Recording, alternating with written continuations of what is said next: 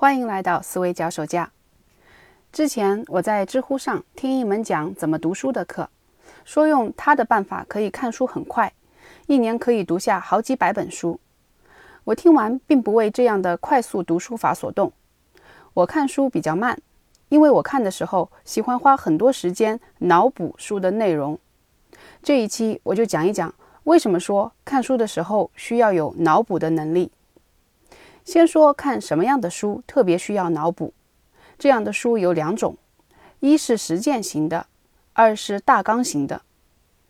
实践型的书，远一点的，比如像《论语》，近一点的，比如像卡罗尔·德维克的《终身成长》。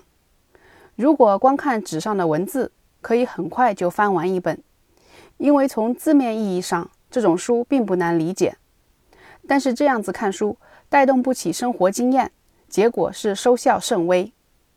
我们看到别人注解《论语》，同样的一则对话语录，有的人觉得干巴巴的无话可说，两三句就解释完了；有些人则可以洋洋洒洒、长篇大论。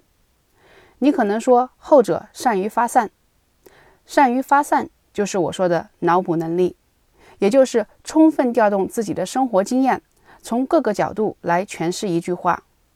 否则的话，很快翻完这样一本书，不仅自己并没有什么收益，而且还会对这本书有点鄙夷，觉得它并没有什么高明之处。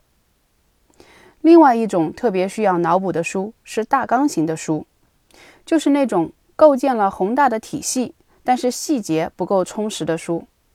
看这种大纲型的书，需要自己的火候积累到一定的程度，因为要为它脑补是很费力气的。在《如何阅读一本书》这本书里面，有一段话说得很好。他说：“对一本书来说，血肉跟骨架是一样重要的。书就跟人或动物是一样。对于动物来说，血肉是增加了生命；对书来说，血肉就是为骨架或者说大纲所做的进一步详细解释，为全书增添了必要的空间与深度。”大纲型的书缺乏这样的血肉。如果你要看这类书的话，就需要通过自己的脑补，把很多抽象的大概念具体化，为理论填补进例子，为他们增添血肉。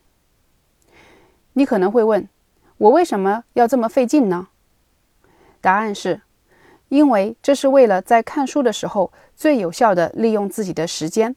最有效的让对方的思想来促进自己思想的成长。一个思想在人与人之间传播，总是会经历一个活到死再到活的过程。一个思想在它的作者那里是活的，有他自己的根系。我每次想到这点，脑海中都会浮现出沙漠里的仙人球的景象。你看到仙人球地面上的部分非常小。可是它地面上的根系极其发达，一个思想也是一样，在它的作者那里都有它的发达的根系。可是当这个思想付诸文字，写成文章或者书，就好像是只是把仙人球地面上的部分砍下来给读者，它看起来就要枯萎了，不再是鲜活的，干巴巴的，也没有什么魅力。这个时候，如果读者也不努力的话，就很容易觉得它并没有什么了不起，所以我们要努力给它接上根系，让它移植到我们这里以后仍然能够存活。我说的脑补，就是要为别人的思想补上这样的根系，让这个思想在自己的体系中又变活。具体来说，它分为两步，首先是还原，然后是融合。所谓还原。就是理解对方为什么那么说，理解一个思想在对方的根系中是怎么生长出来的。这往往是很要费劲的，因为它要求我们不仅在智力上做出努力去理解对方，还要在思想倾向上愿意向对方靠近。当我们不能够理解对方的时候，天然的反应是会认为这是对方的错，而不是想到自己要努力去接近对方。我前几天参加一个在线会议，就是这样的。我一上来听一个主题发言，因为这个发言者讲的主题离我有点远，又没有提供直观的例子来充实论点，所以我在开始的时候就缺乏兴趣。不仅如此，我还评判他，觉得从演讲的角度，他这样讲是失败的。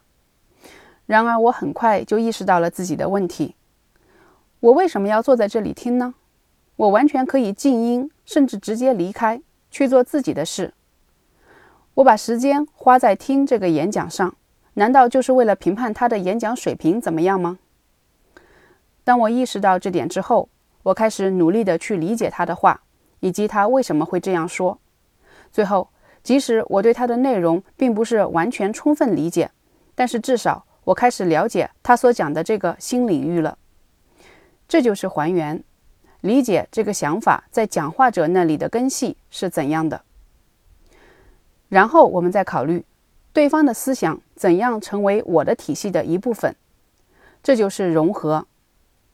当我让别人的思想从我的生活经验中吸取养分，就是把它融合到我的根系中了。举个例子来说吧，我看《终身成长》这本书里面有一句话，他说：“你要花很长时间才能开始用虚心学习的思维考虑问题。”如果我不调动自己的生活经验来脑补这句话，它就是轻飘飘的，一点分量都没有。但是，当我努力调动自己的生活经验来反思这句话的时候，我体会到了它的力量。我想到了之前我在某知识网站上看到对《终身成长》这本书的一篇解读，在匆匆扫了一遍之后，我心里冒出一个念头：哦。这里并没有写出什么特别了不得的东西。然而，就在这个念头冒出来的时候，我旋即有了另外一个闪念。这不就是典型的固定性思维吗？好像评判一下别人并没有写出什么特别了不得的东西，就可以显得我比那个解读的人更加高明。我这才意识到，用虚心学习的思维考虑问题，确实是需要很长的时间才能学会的。我的那种不加思索就冒出来的想要评判别人、想要显得比别人更加高明的倾向是很顽固的。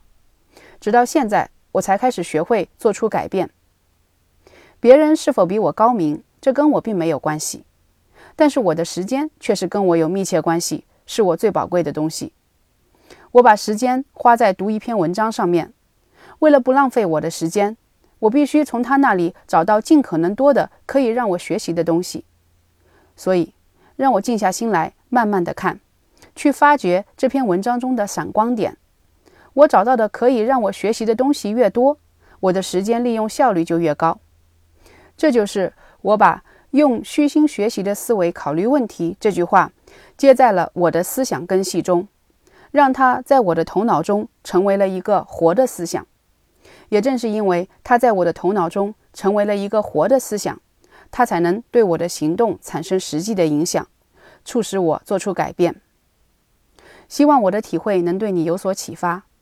当你看到别人说一个抽象的东西，觉得很难理解，或者看到一篇关于实践的文字，觉得没有什么高明之处时，不妨慢一点下结论，不要急着评判对方，而是尝试努力调动自己脑补的能力，还原出这个想法在作者那里的根系。看看怎样把这个思想移植到自己的根系中，让它变成一个活的思想，这才是对得起自己的时间。这里是思维脚手架，我们下次再见。